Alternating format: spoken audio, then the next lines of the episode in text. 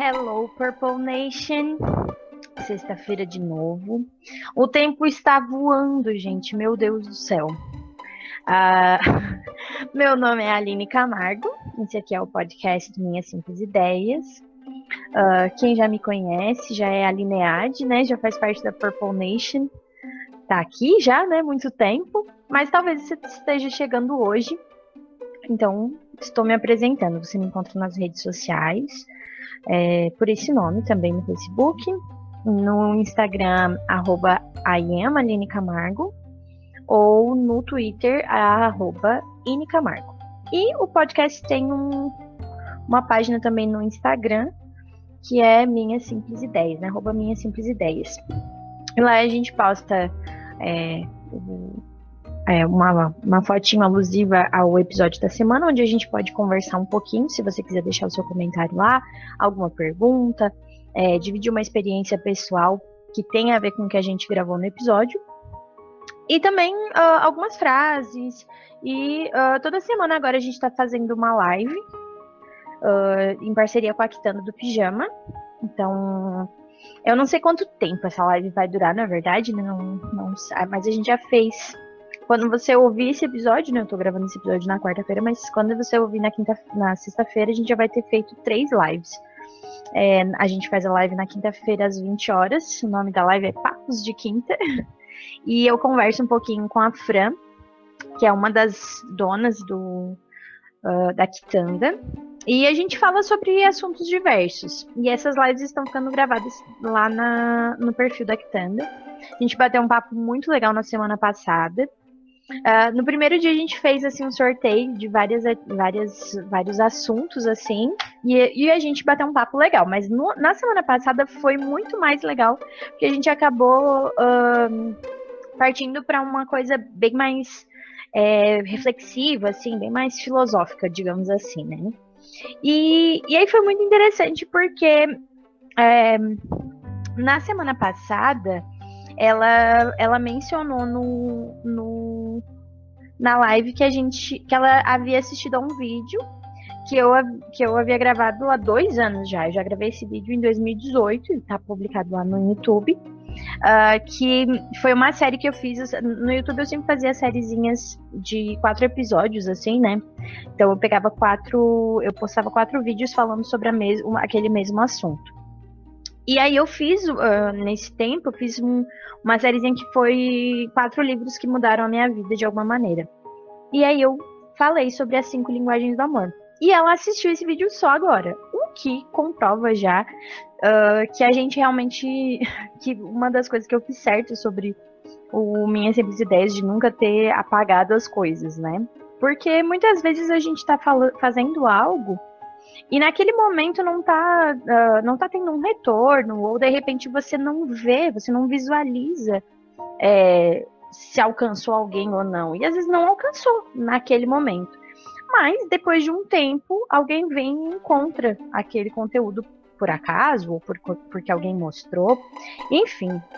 Então, uh, aquilo que a gente faz, é, e a gente coloca o nosso coração, e a gente coloca aquilo que a gente acredita, nem sempre é recebido na hora que a gente faz, né?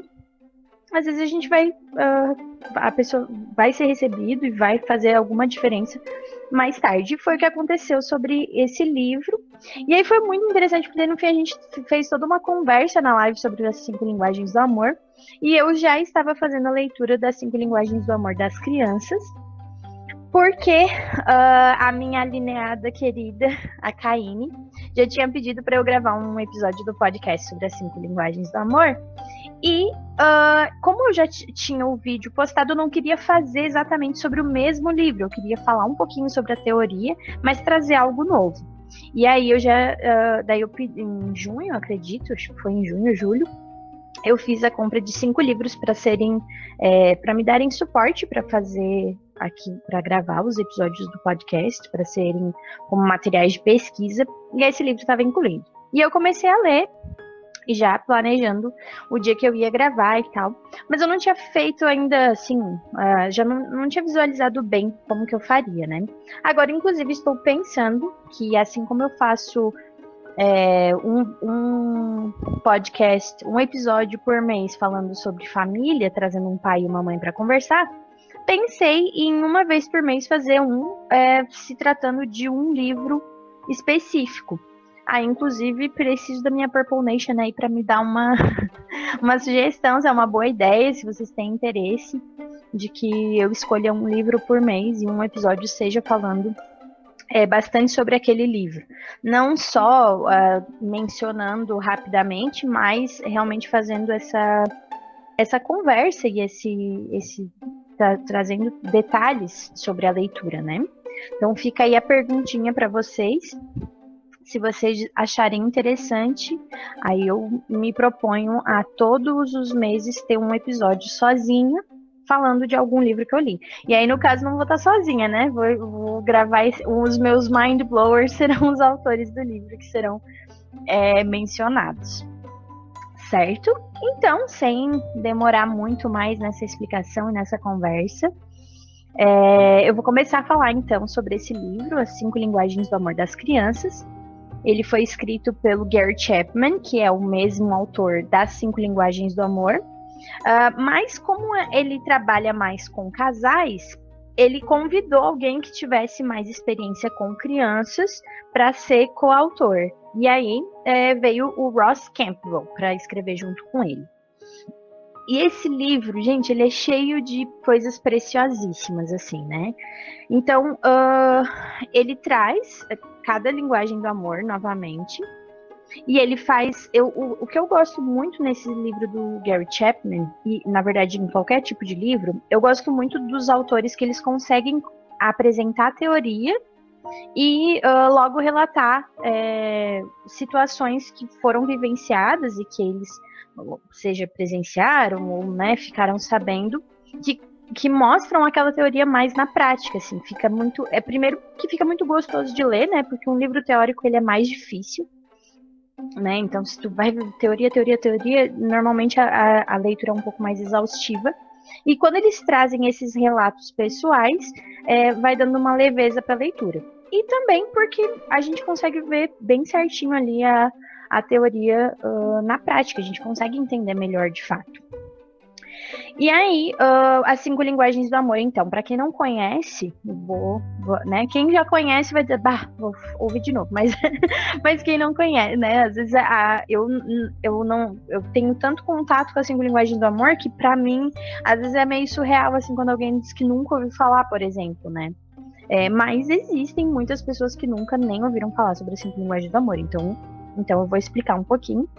Ele é uma teoria que fala inclusive usa essa, essa expressão linguagens justamente porque fala que a gente comunica amor, né? O amor é uma, não é apenas um sentimento, ele é um, um sentimento, claro, mas na verdade ele é toda uma construção da maneira como você comunica uh, o que você sente e, e, a maneira com as atitudes que você tem para com a pessoa que você ama, para com as pessoas que você ama, né? Então, o primeiro livro ele é bem focado na questão de casais, assim, ele, é, ele explica bem especificadamente assim a questão de casamento mesmo, de convivência do, é, do, dos cônjuges. E já aí esse, ele, ele traz. Só que assim, quando tu lê esse dos casais, tu consegue perceber que aquilo se aplica em outros relacionamentos da sua vida.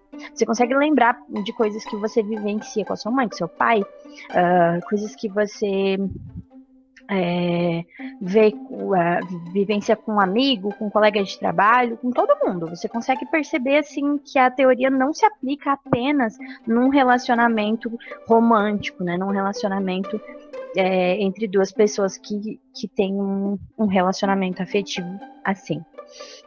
Mas qualquer tipo de afetividade também pode aplicar as cinco linguagens do amor. E as cinco linguagens do amor são toque físico, então é quando a pessoa ela expressa é, amor e ela recebe amor através do toque, né? Um carinho, aquela pessoa que costuma pegar na tua mão para falar contigo, é, às vezes é, gosta de né, colocar a mão no seu ombro. Então a pessoa ela, ela costuma ter o toque, né? Então ela faz um carinho no cabelo, enfim. Uh, o, outra linguagem do amor que tem é tempo de qualidade, Então, é a pessoa que gosta de estar com você, de passar tempo com você, de gastar tempo com você, né? Um, e a gente fala assim sobre a questão da, da atenção focada, né? Então não é você ficar, ah, fiquei o dia inteiro em casa com meu marido, ou com meu filho, ou com a minha esposa, com a minha namorada, né? É, não, é você estar junto de fato, né? Não cada um fazendo uma coisa diferente. Isso daí não é tempo de qualidade, é só estar perto, né? É quando você está realmente envolvido com aquela pessoa, né? Então é o tempo de qualidade. É, uma outra linguagem de amor é palavras de afirmação, que ela se dá de forma que com as, você usa as palavras, seja através de elogios, seja falando é, palavras de incentivo, falando como você se sente em relação à pessoa, que a pessoa te faz bem e tal. E uh, tem também atos de serviço, que é quando a pessoa faz coisas para você, quando a pessoa cozinha para você, quando ela arruma, organiza alguma coisa sua, quando ela se dispõe a fazer um favor para você, por exemplo, ah, eu posso passar no mercado para você se você quiser, né? Ou ah, tô aqui no centro, você quer que eu compre alguma coisa, né? Esse cuidado em fazer as coisas é a linguagem do amor de atos de serviço. E por último, que é mais autoexplicativo, é a linguagem de amor presentes. Então é quando você dá alguma coisa para alguém. Né? Então, quando fala de presentes, não necessariamente precisa ser algo comprado, não, não necessariamente precisa ser é, algo muito complexo, mas o fato de que você gosta de dar objetos, né? Então, você gosta de dar coisas para aquela pessoa. Uh, e aí, é, foi esse, essa leitura foi muito reveladora para mim, porque Uh, eu me vi criança muitas vezes, assim, em muitas das coisas que eu li, eu consegui perceber assim, nossa, quando eu era criança, eu me sentia exatamente assim.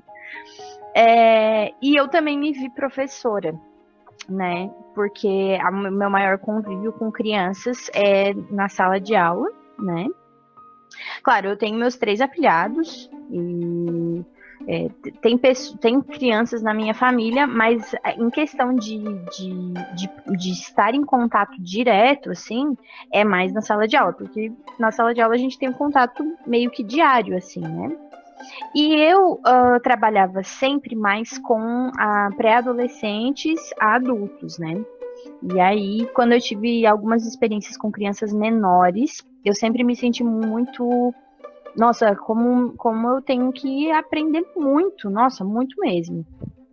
Aí, quando eu estudei, na primeira vez que eu fiz a faculdade de psicologia, quando eu comecei o curso da outra vez, eu fiz as cadeiras de desenvolvimento. E aí eu comecei, e claro, a gente vê muito isso também em teoria da educação, né? Como, como a, as crianças funcionam, assim, de receber as coisas, como que elas aprendem melhor e tal. Mas é, quando eu vi esse livro, assim, ele foi muito revelador de muitas coisas que eu já fiz muito errado. Do tipo assim, ai Senhor Jesus. Que quando a gente se encontra com algo que a gente fez de errado, a gente tem aquela, aquela sensação assim de, ai, que bom se eu pudesse voltar e resgatar aquilo, né? E não tem como fazer isso, né? Então eu não tenho como voltar nas situações em que eu agi de maneira errada. É, e, e que, na, que, no caso, como, como já foi falado outras vezes aqui no podcast, né? É, a gente não age de maneira errada de propósito. Ninguém erra de propósito, né, gente? A gente erra porque de alguma maneira a gente foi construído e ou aquela era a única opção que a gente tinha, ou naquele momento a gente achava que aquele era o certo, a gente desconhecia algo, né? Então a importância é da gente ter esse olhar, né? Você realmente não vai conseguir resgatar isso que você fez de errado lá atrás, mas também não se veja de uma maneira tão é, ruim, porque não, o, o, erro não é exatamente uh, uma coisa que não, ah, não tem mais o que fazer, né? E ó, que péssimo aquilo que você fez. Não, você errou e, é, e que bom que agora você pode fazer diferente, né? Que bom que agora você consegue se olhar uh, né, no, no lugar onde, você está hoje, você cresceu a ponto de perceber, não, aquilo ali não é, não é legal, aquilo ali não foi interessante, né, e eu devo agir de uma outra forma. Eu acho que perceber que a gente errou, às vezes é muito dolorido, né? Você olha para aquela situação e pensa assim, nossa, eu errei. É ruim, né? É ruim, porque é, é meio frustrante e tal. É, mas a gente sempre tem que pensar no sentido de que se você consegue ver que você errou, significa que você já cresceu. Significa que você aprendeu algo novo, significa que agora já é diferente. Porque se você é, simplesmente passa pela vida achando que está fazendo tudo certo, significa que você não está aprendendo nada novo, você não está revendo nenhum dos seus conceitos, você não está uh, ah, mudando e crescendo de maneira nenhuma, né? Então é muito importante você conseguir olhar para trás e perceber, ó, eu errei aqui, porque significa que você já tem um novo olhar, né? E aí, claro, você consegue fazer melhor daqui para frente. Então eu já vou, uh, eu destaquei várias partes do livro, né? Eu, ele, ele é um livro. Eu vou dar uma explicadinha. Assim, gente, eu, eu aconselho assim todo mundo que é pai, que é mãe, que é professor, que é, sei lá, que tem algum convívio com crianças ou não a, ler esse livro, porque a gente se compreende muito também. Quando a gente olha para coisas da nossa infância e a gente consegue perceber, nossa, é por isso então que eu penso assim, ou é por isso que eu sinto assim, porque em tal situação eu vivenciei isso, né? Então ele é um livro que ele é, é dividido em, em 12 capítulos. E ele tem no final, ele tem um tipo de um joguinho, assim, para você brincar com, com a sua criança, né? E descobrir a linguagem do amor dela, né? Então, no primeiro capítulo, ele, ele fala sobre o amor ser o alicerce, né? E, e aí ele fala um pouco sobre a questão do amor condicional, incondicional, né? Eu falei condicional porque justamente ele chama atenção para várias coisas que são práticas comuns na nossa sociedade e que a gente não percebe que quando a gente aplica essas coisas, a gente acaba condicionando o nosso amor. E o nosso filho, né, a nossa criança, é, a criança com quem a gente está lidando, ela jamais pode, a gente jamais pode comunicar amor condicional a ela, porque isso vai ser crucial na formação da autoestima dela. Então é bem forte isso sobre essa questão de que, é, independente da linguagem do amor que seja predominante no pai, no filho, é, na mãe, na avó, no, no, tio, né, nas pessoas envolvidas naquela, naquela família, é, a principal coisa que a gente tem que, que que se policiar é para que a gente não comunique o nosso amor à criança de maneira condicionada. Então, por exemplo, a gente não diga para a criança que a gente gosta dela quando ela faz alguma coisa de bom, né? Ou uh, que quando a gente vá por exemplo, disciplinar a criança, corrigi-la por algo que ela vai fazer, que a gente consiga fazer com que ela entenda que aquilo que ela fez de errado não em nenhum momento diminui o amor que a gente sente por ela né? Inclusive, uma coisa que me impactou muito, que é mais no final do livro, assim, que quando está falando sobre disciplina, é, fala sobre um pai que ele reconheceu que a linguagem do amor do filho era toque físico, e, e quando ele precisou corrigir o filho, a, ele, a primeira coisa que ele ele chegou, né, ele tava, né, ele tinha que, que disciplinar o filho porque ele tinha feito algo de errado, ele tinha desobedecido uma regra da casa, e aí a primeira coisa que ele fez foi abraçar o filho. Não, primeiro ele massageou as costas do filho, né? Um tempão assim, que ele tava ocupado. E aí ele massageou as costas do filho. E aí o filho de repente parou, né, de fazer o que ele estava fazendo e olhou pro pai, deu atenção e ele falou assim: "Ó, oh, eu preciso conversar com você e tal". Falou ali, é, aplicou ali a disciplina ao menino, né, que foi uma era ele tinha quebrado uma vidraça e tal, então ele ficou proibido de jogar aquele esporte é, durante duas semanas. E aí depois ele né, fez todo o castigo, aí falou que o menino ia ter que pagar a vidraça do vizinho e tal, nananana. E aí ele abraçou o menino de novo. Então, não, primeiro ele massageou as costas e daí no final ele abraçou e disse que amava o menino, né? Então ele usou a linguagem do amor do menino antes e depois da medida disciplinar, para que o menino ficasse seguro do amor dele. Eu achei muito legal, assim. E é claro, né? A gente sempre fala muito sobre isso, de até inclusive quando a gente fez a live da família, quem não assistiu, tá salva lá no, no Instagram, é, a gente falou muito sobre essa coisa de que quando a gente não está vivendo a situação, para a gente é muito fácil é, formar uma opinião na cabeça, como que eu faria, como que eu agiria, né? Uh, até porque a gente não está vivendo aquele momento de, por exemplo, de, de raiva, vamos supor, quando, quando a criança faz alguma coisa de errado, que que mexe com as nossas emoções. Então é óbvio, é muito fácil você olhar para uma situação e dizer assim: "Ah, se fosse eu fazia assim, assim, assim", né? E aí quando você tá nessa posição, é, meu Deus, o que que vou fazer, né? e aí e, e uma outra coisa que me chamou muita atenção também aqui no livro foi uma e que é, de certa forma de certa forma é uma solução para esse para essa situação porque fala sobre a questão das nossas emoções né? De que às vezes e isso nossa isso eu vi assim na sala de aula muito forte assim. E eu acredito que todos os que são pais e mães que vão ouvir esse podcast vão vão se lembrar de alguma situação assim em que às vezes a criança faz algo e que se você tivesse num bom dia, se fosse um dia comum da sua vida, que você tivesse, nossa, tudo dando certo, talvez aquilo não te incomodaria tanto. Mas às vezes a criança faz uma situação em um momento do seu dia que você já tá assim, ó, explodindo, porque você teve, sei lá, problema no trabalho, porque você tá preocupado com alguma coisa, então as suas emoções já estão muito afloradas. E aí a criança faz algo e aquilo te irrita de sobremaneira, que aí você, às vezes na impulsividade, você acaba sendo mais agressivo com a criança do que deveria.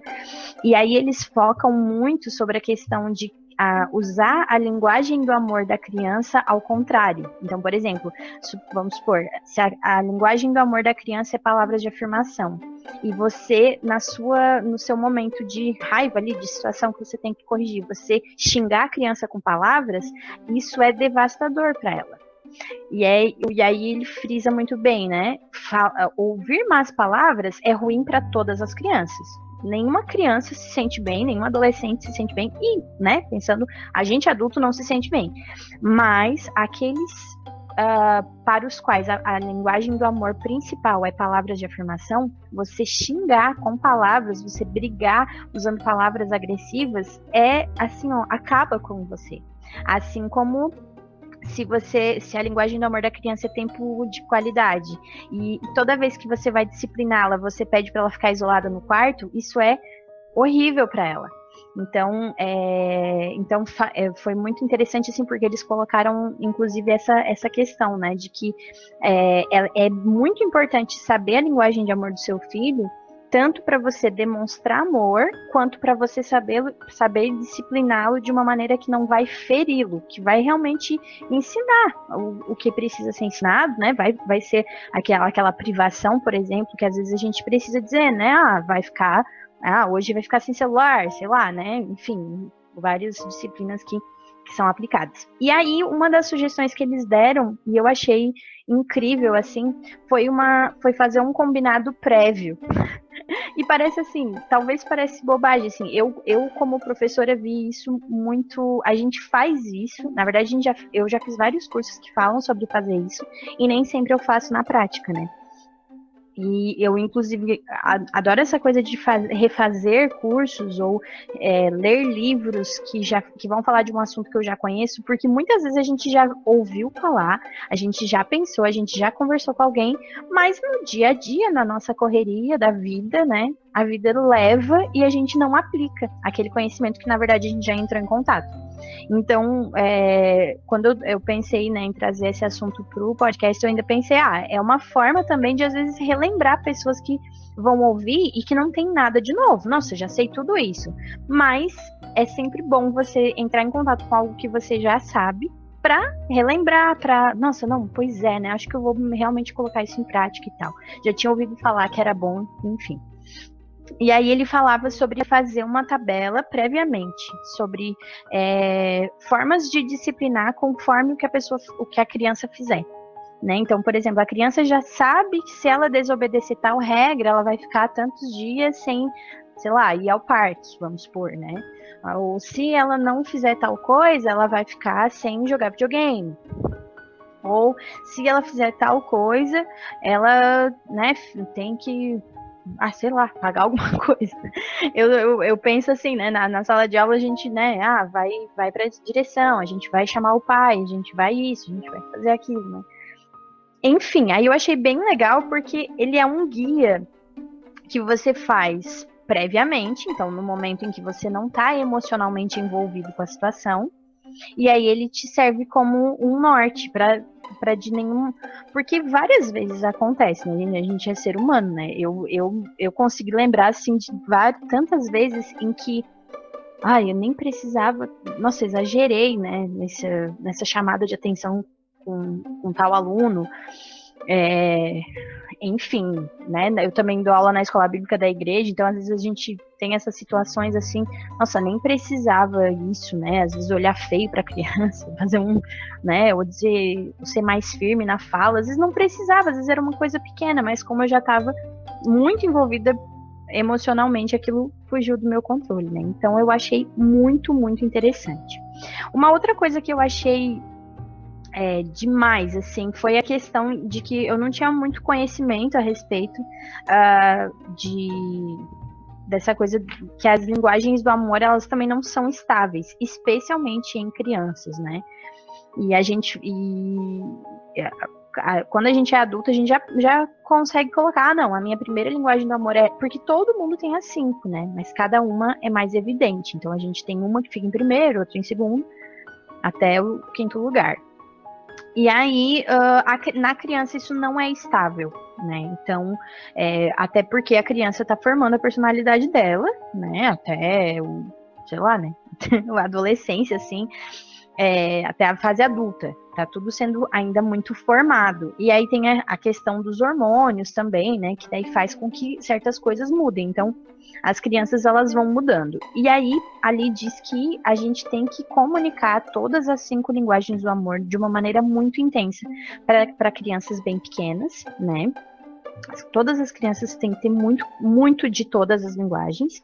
E aí depois, quando elas vão crescendo, a gente vai começando a observar, né, que elas já vão, já vão é, pendendo para uma linguagem do amor mais, né?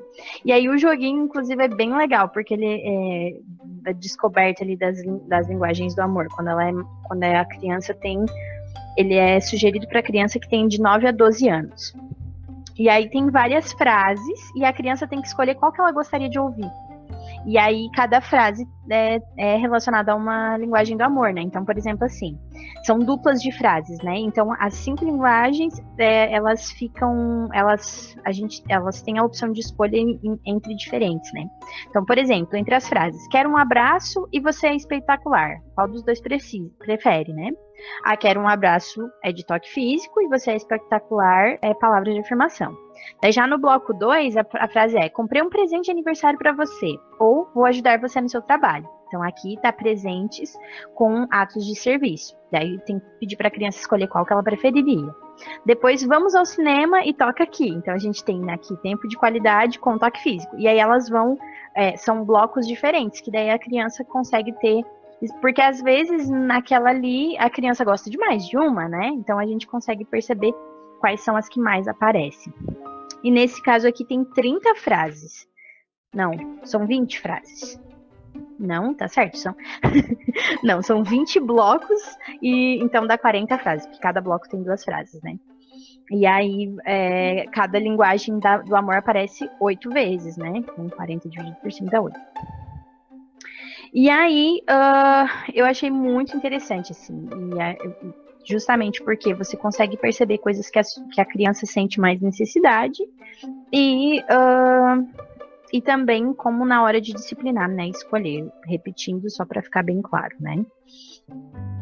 Ah, aqui daí tem alguns relatos de como eles perceberam assim é, algumas situações de algumas crianças que elas não estavam sendo supridas na linguagem do amor primária delas, né? E aí, é, então, um, e isso mexe muito comigo também, porque muitas vezes a gente tem aquela coisa assim, né? Ah, a criança é uma criança difícil, é uma criança que é indisciplinada, que ela é desobediente e tal. A gente a gente fala muito sobre isso na sala de aula, né? E, e, e aí mais esse foi mais um livro que trabalhou a questão de que quando as crianças elas estão fazendo a, né, estão se comportando de alguma maneira que não seja adequada, é, na maioria das vezes elas estão é, demonstrando uma necessidade que não está sendo suprida, né? Então, claro, existem momentos em que a criança está agindo com rebeldia, né? Então, óbvio que não é, a gente não vai fazer passar a mão na cabeça de todas as crianças, porque, ai meu Deus, né? Não, mas ele fala, né, que às vezes a criança está sendo rebelde, mas na maioria das vezes a criança ela ela está mostrando que tem alguma coisa que não está sendo suprido na vida dela, né? Então, às vezes a gente tem a, a tendência a encarar qualquer tipo de comportamento inadequado com é, essa com uma rebeldia, com uma desobediência e aí a gente já já parte para disciplina. E aí ele pede para que a gente, aí ele aconselha, né, os dois, né, os, os autores falam sobre a questão de observar se essa criança está sendo bem suprida, porque às vezes é só, é, ela está só, né, uh, de alguma maneira mostrando que não está legal, né? E, e é bem, daí é, é, ele também dá umas ideias sobre para pais que têm mais de um filho que é bem importante de separar momentos para estar a sós com cada filho. Ele fala muito sobre a questão assim de que é, é de, de, organizar na família, né? Um tempo para a família estar toda junto, um tempo para a criança estar só com o pai, um tempo para a criança estar só com a mãe e um tempo para a criança estar em outro ambiente, né? Que daí, claro, acontece na escola, acontece quando ele visita um amigo, quando vai à casa dos avós, né? Enfim, mas o quanto isso é importante é, para que a criança se sinta é, aquilo que também já foi falado. A gente já falou aqui quando fez algumas entrevistas com alguns pais e mães aqui, a gente já comentou sobre essa coisa, né? Do vínculo não ficar é, só com um, é, um familiar, né? Mas que a criança consiga desenvolver o vínculo com todos e se sentir amada por todos e ter um lugar seguro nessa família inteira, né? Que não seja só assim, ah, eu e a mãe contra o mundo. Não, que eu seja, que eu tenha a mesma confiança na mãe que eu tenha no pai, né? É, e aí, claro, a gente fala aqui de uma é, de a gente sempre fala o pai e a mãe, né? Mas a gente sabe que existem famílias que não são o pai e a mãe. Mas é, a ideia é exatamente essa: que todas as pessoas que fazem parte da família, que elas reservem um tempo para que aquele vínculo seja fortalecido, né? Então, ah, se a criança é criada pela avó, e pelo pai, por exemplo, ah, um tempo com a avó, um tempo com o pai, né? Se, é, se é, são os tios, né? Que, que, a, que, os vínculos familiares não sejam não sejam de competição entre si, de ai, quem que essa criança ama mais, né? Não, que a criança possa se sentir segura e tenha segurança em todos, né? Então é bem legal. É, ah, ele ah, é bem legal. Ele fala, eu, eu, no fim acabo focando muito na, na, no tempo de qualidade, que é a minha primeira, né, gente? Vocês me perdoem. Porque eu fico. As coisas que eu mais me lembro são coisas que ele falou sobre tempo de qualidade, sobre como ler juntos ajuda nisso e tal. Ah, e agora entre, é, abri aqui o, o, capítulo, capítulo 6, que fala sobre a linguagem do amor dos atos de serviço. Eu achei sensacional uma coisa que eles colocaram aqui sobre a questão de que se você serve o seu filho, você também está ensinando o seu filho a servir. E aí ele eu, eu esse capítulo me chamou muito a atenção porque tem muito aquela coisa assim, né, de tipo, até que ponto eu fazer as coisas pro meu filho faz com que ele fique tipo assim folgado, né, preguiçoso assim. É, e até que ponto uh, deixar que ele faça tudo sozinho para que ele aprenda e ele seja bem uh, né, autônomo, às vezes comunica para ele que não tá legal. E ele traz uma história de, um, de uma família que eu, a linguagem de amor de um dos filhos, o, o homem tinha dois filhos, e a linguagem de amor de um deles era atos de serviço. E aí, um dia o menino pediu ajuda para ele, na verdade, ele já era adolescente, né? E, e, ele não quis ajudar porque, tipo, ele incentivou o rapaz a fazer sozinho, sabe? Tipo, ah, eu sei que você consegue fazer sozinho e tal. E no coração dele, ele tava fazendo, né? Tava incentivando o rapaz e tal. E nanana. Mas pro rapaz, o que comunicou foi que, tipo, ai, o pai nunca me ajuda, né? Então, e aí depois que eles tiveram essa conversa e tal, e ele percebeu que o menino, é, que aquilo fazia falta para ele ele, ele entendeu que ele tinha que né, ter um balanço entre aquilo que o rapaz poderia fazer sozinho e aquilo, né, aquilo que, por exemplo, se ele fizesse para o rapaz, ele estaria limitando o rapaz, mas que em alguns momentos a presença dele e a ajuda dele ia demonstrar amor. E aí eles conseguiram trabalhar melhor assim nisso. E eu achei bem interessante também, porque eu acho que é algo que às vezes gera bastante dúvida, né? Até que ponto eu fazer isso pro meu filho não vai fazer com que ele fique preguiçoso, né? Em, em, outros pontos, tem pais que às vezes fazem tudo para os filhos, aí o filho nunca aprende a fazer nada sozinho, né? Então, a questão do ato de serviço ali não é necessariamente você fazer tudo para o seu filho, mas é, que você possa servi-lo em algumas coisas e ensiná-lo a servir outras pessoas também, né? Então, fala, fala muito sobre trabalho voluntário, que é muito legal se você se inscreve para fazer um trabalho voluntário com seu filho, porque o filho não se sente é, amado só quando você faz um ato de serviço para ele, mas quando, você, quando ele vê você fazendo um ato de serviço para outra pessoa também. Eu achei isso muito legal, que é uma menina que ela relata que é, a, ela sabia que a mãe dela amava ela, porque a mãe dela sempre ajudava ela com as coisas da escola. E que um dia uma menina não sabia. É, não, eu acho que ela, a mãe tinha feito um vestido para uma colega dela que não tinha também. Então, ela viu o amor da mãe não só no ato de serviço para ela, mas também na solidariedade que a mãe teve com a colega dela. E eu achei isso muito interessante também. Uh, um outro ponto diferente assim do livro, que ele ainda falou, né? De certo, você não esperava ouvir falar sobre isso nesse num livro sobre amor, né? Era a questão da ira. E aqui, esse capítulo, assim, foi bem life-changing para mim também. Porque ele fala sobre é, deixar as crianças expressar ira. Que às vezes a gente reprime para que as crianças não sejam mal educadas, por exemplo, né? Quando a criança às vezes quer chorar, às vezes a criança quer gritar, às vezes a criança quer fazer alguma coisa, e às vezes a gente reprime e a gente impede que a criança faça aquilo, e a gente pensa, nossa, olha como ela tá comportada. E aí, às vezes, ela guarda essa ira e essa ira se transforma em algo pior mais tarde. E eu achei isso bem chocante, assim, né? Porque, é, e talvez alguém tá me ouvindo e diz assim, não, Aline, mas isso aí eu já, já sabia, né? Já. Eu, pra mim, foi bem chocante porque eu cresci com aquela máxima do engole o choro, não grita, não xinga, não isso, não aquilo, né? E eu a minha, a meu, a meu, minha ira, esse foi um capítulo em que eu me vi muito assim, né? Eu sempre guardei a minha ira muito para mim. E eu ficava muito brava. E desde pequenininha eu tinha mania de, tipo, xingar na frente do espelho, assim. Então eu me escondia para quando eu ficava brava com alguém, reclamava, reclamava, reclamava daquela pessoa. Daí quando eu chegava na vida da pessoa, já não tinha mais o que reclamar. né? Já, aí chegava na vida da pessoa, tudo bem. E eu cresci com isso. E às vezes eu não. Muitas vezes eu não expressei a minha raiva. E essa raiva ela cresceu, na verdade. Então eu, eu disse, nossa, é, dá para entender muita coisa aqui, né? Então, é, então ele fala sobre tratar a ira. Né? E uma das formas de tratar a ira é deixar que essa criança é, né, é, expresse essa ira. E foi muito engraçado porque é, ele falou assim, ele deu um exemplo assim de deixar uma criança brigar, brigar e reclamar e xingar e não sei o quê, que depois que a criança fizesse aquilo, ela ia se sentir tola e aí aquilo ia passar. E eu lembrei também de uma outra situação que eu contei numa uma das lives da comemoração dos, dos 10 anos Minhas Simples Ideias, que foi uma vez que eu perdi o controle na sala de aula e eu disse pro meu aluno, chama a mamãezinha, chama.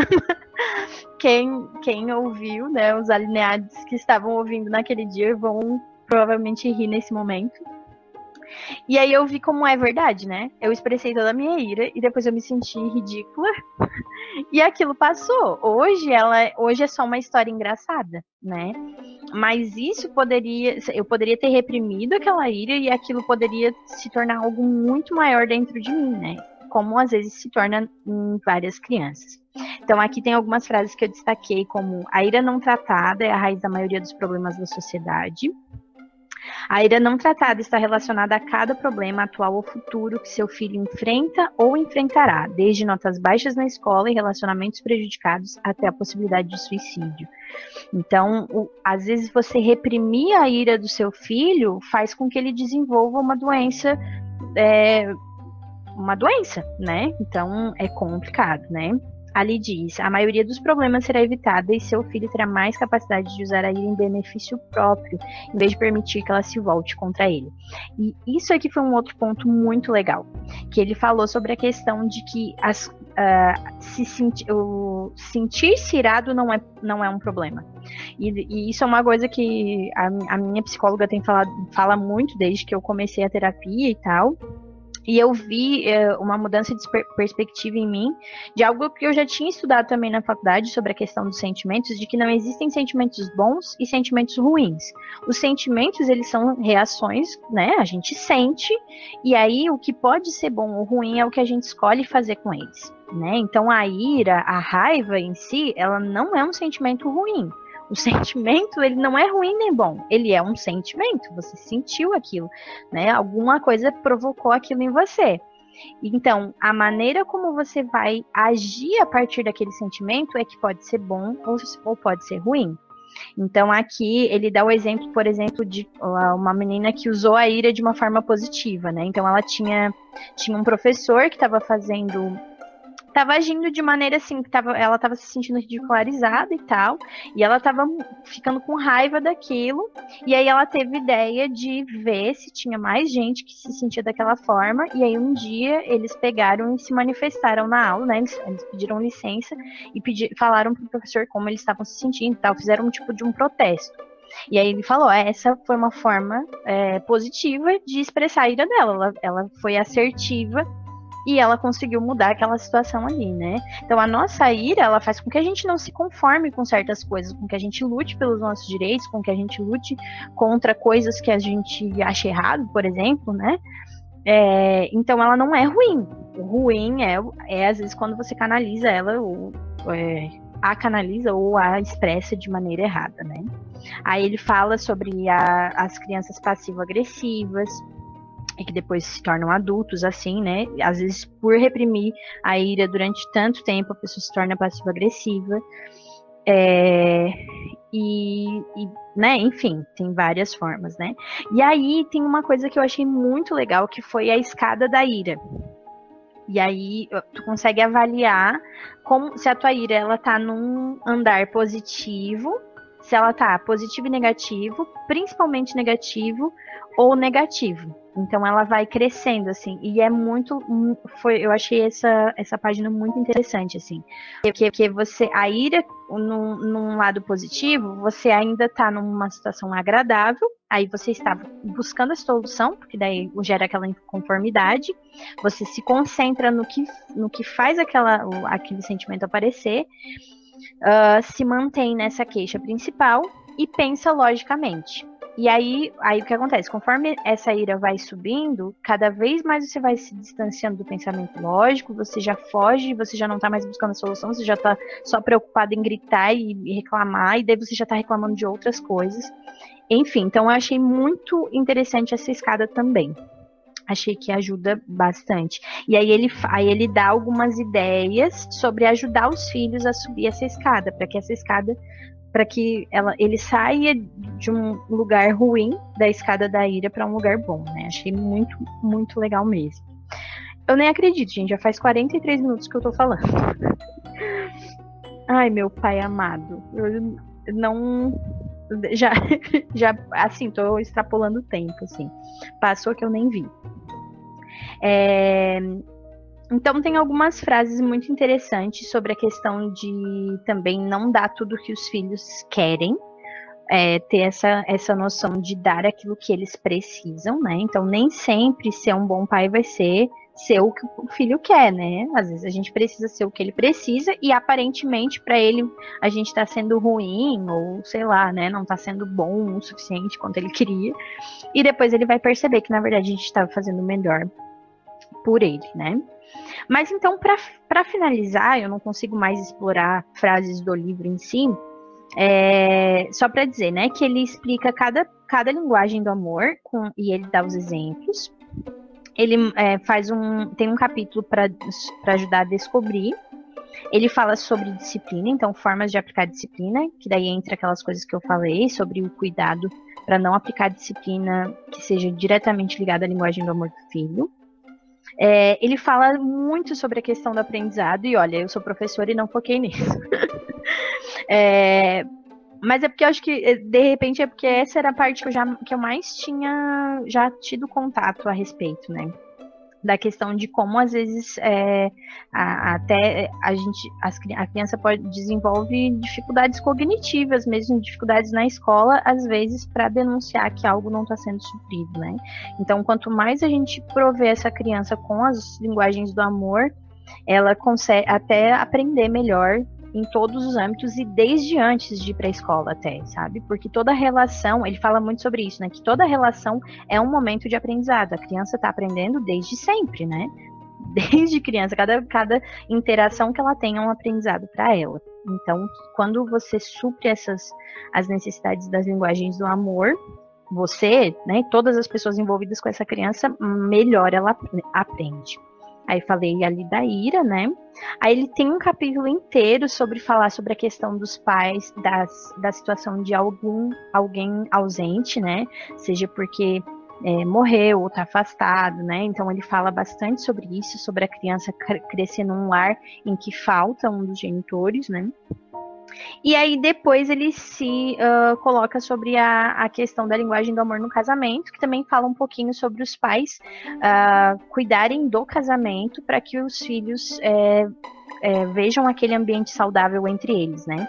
E aí uma frase muito interessante é que para ser bom pai a gente tem que estar é, bem no relacionamento, né? Aí claro, esse focado para quem é casado, né? Então é, a gente tem ali os pais casados e aí eles têm que cuidar de si para cuidar do filho bem. Então, pessoal, creio que é isso, né? É, tentei fazer, falar os pontos que eu achei que foram os mais impactantes, assim. É, como falei antes, né? Recomendo a leitura. Se você puder adquirir esse livro, é, é sempre uma, uma boa aquisição. Né? Então, uh, vocês podem deixar, eu convido vocês a deixar o comentário de vocês lá no, no Insta do Minhas Simples Ideias, ou até mesmo responder no WhatsApp ou por e-mail, no minhasimplisideias.gmail.com. É, e tanto falar sobre o que vocês pensaram, se vocês eh, realmente se viram em algumas das coisas que eu falei, né, que eu mencionei ou não, se alguém já leu esse livro e quiser também trazer outros é, contrapontos, né? E também, se vocês quiserem, uh, se vocês acharam legal a ideia de todo mês eu, eu fazer um episódio sobre algum livro, também já, se vocês quiserem sugerir livros, uh, também já deixar lá para mim, tá bom? É, desejo a todos um bom dia, uma boa tarde, uma boa noite, dependente do horário, que você tenha um bom momento, né? E fiquem bem, cuidem de quem vocês amam, explorem as linguagens do amor, tanto para você mesmo quanto para cada pessoa com quem você convive, porque realmente quando a gente aprende a, a conhecer bem as pessoas, a, a, gente mesmo, as pessoas com quem a gente convive, a, a gente consegue viver e ter relações muito mais saudáveis, tá bom? Um beijo e até semana que vem.